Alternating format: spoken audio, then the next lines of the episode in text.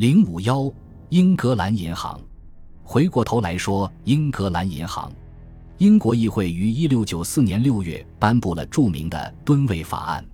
显然，制定法案的目的是为了筹措与法国打仗的款项。款项的主要来源，如同法案的名称所说，就是收税和借款。一六九四年七月二十七日，英国皇家颁布特许令，成立英格兰银行，为上述法案的目标服务。特许经营十二年，英格兰银行的资本金定为一百二十万英镑，且个人最高持有原始股不得超过一万英镑。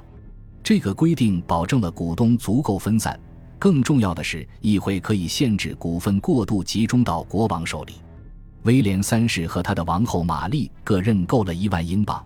这是他们夫妻能认购的上限。诸多议员也都争先恐后的成了他的股东。事实上，光荣革命之后就是一个皇室债务国家化的过程。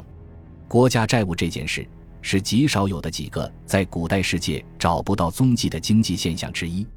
文艺复兴之后，欧洲君主制走向官僚化、中央集权化和国家化的进程，在政治学的讨论中常见。君主债务的国家化虽不是人们的关注重点，但影响却相当深远。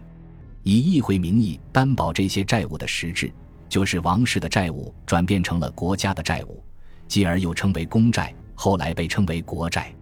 在今天的财经新闻里，国家债务不仅经常占据媒体头条，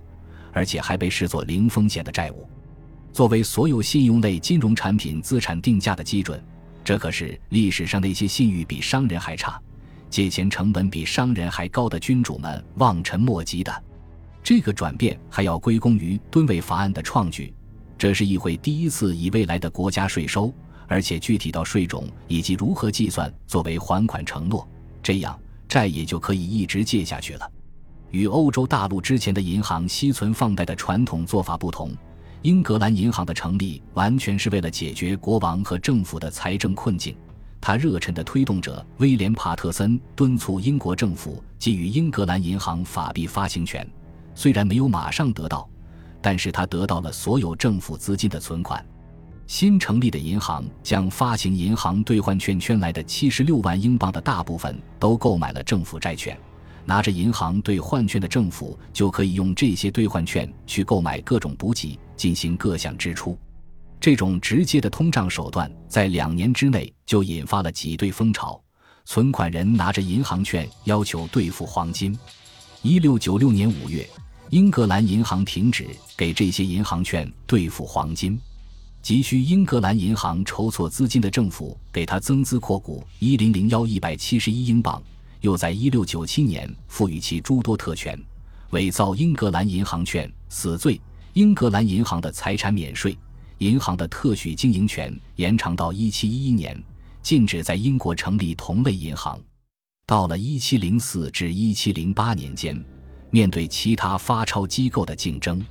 尤其是 Mines Adventures Company 和 Sword Blades Company，同时为应对与法王路易十四的战争，议会又在1708年底通过法案，授权英格兰银行股本翻倍，特许令延长至1733年，同时规定成立时超过六个合伙人的银行不许发钞。这实际上保护了英格兰银行发钞的优势。因为少于六个合伙人的小机构很难在发钞上与英格兰银行竞争，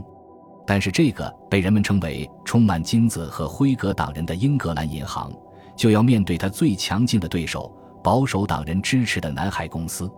至此，两党政治斗争延伸至金融市场。